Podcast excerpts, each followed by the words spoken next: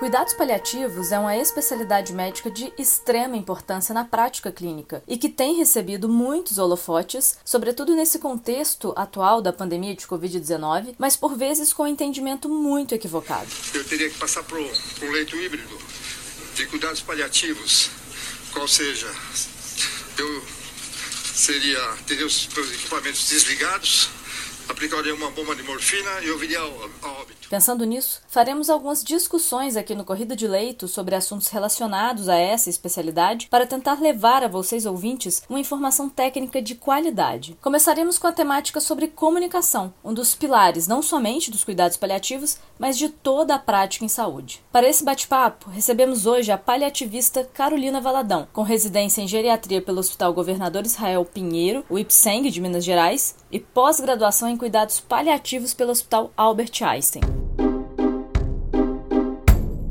Carol, com frequência nos deparamos com conflitos entre familiares e a equipe médica, o que na maior parte dos casos decorre de falhas do processo de comunicação entre eles. Ou seja, geralmente esses conflitos não se relacionam a problemas de competência técnica de um determinado profissional ou da equipe como um todo. Como você define uma comunicação efetiva e quais os principais aspectos que devem ser observados pelos profissionais para tornar aí essas relações mais produtivas e harmoniosas? Então, Ju, uma comunicação efetiva é um instrumento absolutamente indispensável para a construção de uma relação verdadeira de cuidado e para fortalecer a relação médico-paciente-família. Podemos defini-la como uma competência complexa que transcende o saber técnico científico e é composta por habilidades subjetivas, envolvendo atitudes, comportamentos, pensamentos e sentimentos. Eu destaco aqui a grande importância dessa habilidade básica para uma boa assistência em saúde, especialmente na área de cuidados paliativos, em que lidamos com pessoas em grande sofrimento sofrimento, com demandas físicas, psíquicas, sociais, espirituais, existenciais e tantas outras. Então, para uma comunicação efetiva, é preciso que o profissional domine e conheça a esfera técnica da comunicação, que envolve teorias, os elementos do processo, os tipos de comunicação, verbal, não verbal, os princípios,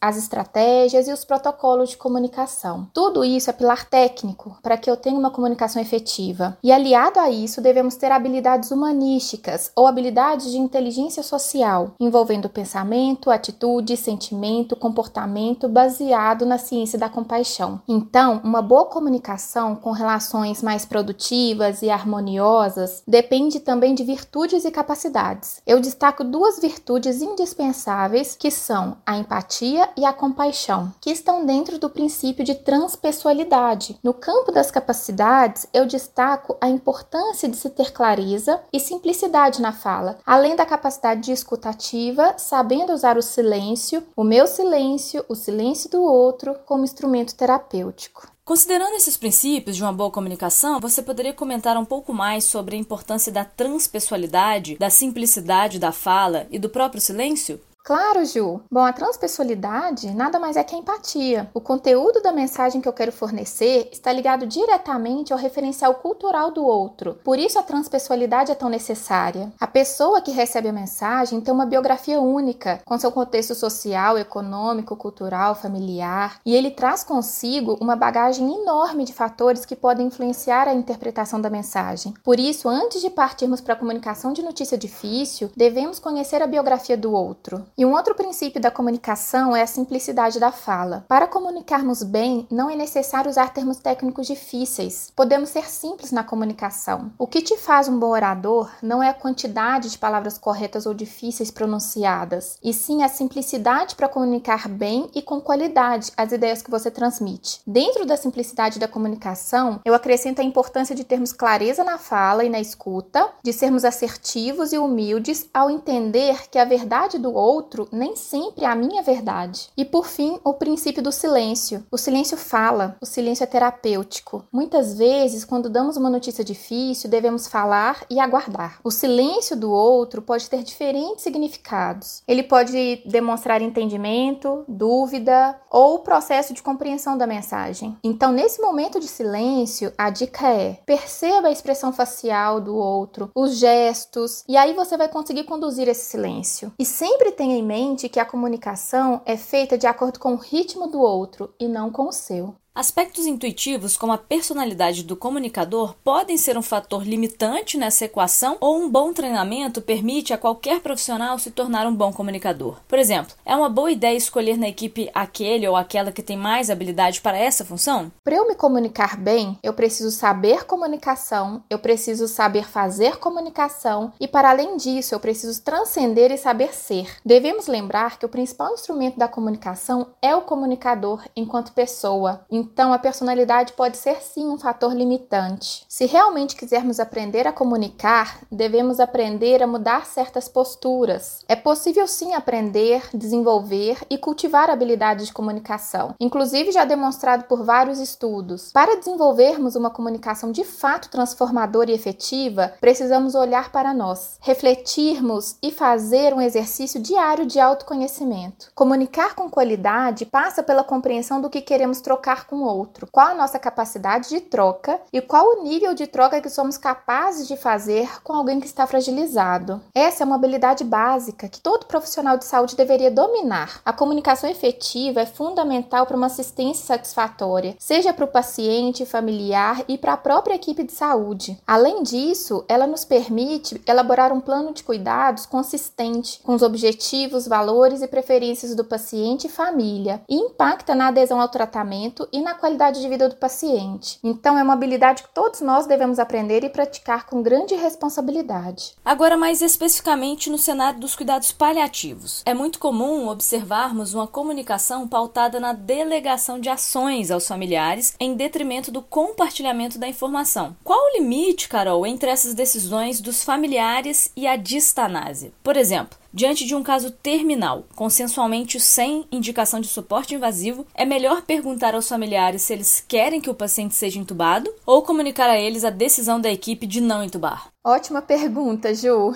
Vivenciamos isso na prática com grande frequência, né? Bom, todo plano de cuidados ele deve ser elaborado a partir de dados técnicos e objetivos. Então, para a tomada de qualquer decisão, o profissional de saúde deve estabelecer uma curácia diagnóstica, incluindo diagnóstico, fase da doença, prognóstico, possíveis tratamentos e chance de sucesso. Depois, por meio de uma reunião familiar bem estruturada, deve-se determinar a biografia do paciente, como valores, expectativas e preferências, para então definir a conduta mais adequada para aquele paciente. Reforçando então que as decisões são primariamente técnicas. Quem tem a capacidade técnica de julgamento em relação ao que traz ou não benefício para o paciente é o profissional de saúde. Então essas decisões não podem ser delegadas para a família. Compartilhar é diferente de delegar. A resolução do CFM número 1805 de 2006 determina a obrigatoriedade do médico em esclarecer ao doente ou ao seu representante legal as modalidades terapêuticas adequadas para cada situação. Então, devemos compartilhar com a família as modalidades terapêuticas consideradas adequadas do ponto de vista técnico. Pensando no exemplo que você deu de um paciente com uma doença terminal, nas últimas horas de vida, provavelmente já num processo ativo de morte, que é um processo irreversível, a intubação não é uma conduta tecnicamente adequada. Portanto, nesse caso, a melhor conduta seria acolher a família, esclarecer todo o quadro clínico e informar qual o melhor cuidado a ser oferecido nesse momento. Devemos sempre focar no que pode ser feito e não naquilo que não vai ser feito ou naquilo que não pode ser feito. Então devemos ter muito cuidado com a comunicação nesse caso. E haveria implicações legais em não delegar a ação, mas sim compartilhar uma informação ou uma decisão técnica? E todas as informações, elas devem ser repassadas aos familiares, ou caso seja notado algum sofrimento importante por parte do familiar, é melhor ocultar a informação a fim de poupá-lo. Então, em 2009, o Conselho Federal de Medicina publicou a resolução número 1931, que proíbe o médico de deixar de obter consentimento do paciente ou do seu representante legal após esclarecê-lo sobre o procedimento a ser realizado, salvo em casos de risco iminente de morte. Além disso, o processo de consentimento informado envolve envolve o princípio da autonomia bioética, em que o paciente tem o direito e o profissional tem o dever de permitir que o paciente seja o protagonista do seu plano de cuidados. Mas é preciso ter muito cuidado, porque para que esse consentimento seja feito de forma adequada, o paciente ou seu representante legal deve receber todas as informações sobre seu quadro clínico de forma clara e completa, o que configura um compartilhamento de decisão. É importante ressaltar também que o dever de informação pressupõe não apenas o repasse, mas sobretudo a absorção e compreensão da informação. Ou seja, a comunicação não é um evento pontual, e sim um processo. Sobre a omissão de informação ao paciente ou familiar, o cuidado paliativo traz dois conceitos importantes: o cerco do silêncio e o privilégio terapêutico. Ambos seriam tentativas de proteção, mas que denuncia várias fragilidades. Além disso, favorece medidas terapêuticas fúteis, luto complicado e priva o sujeito de exercer sua autonomia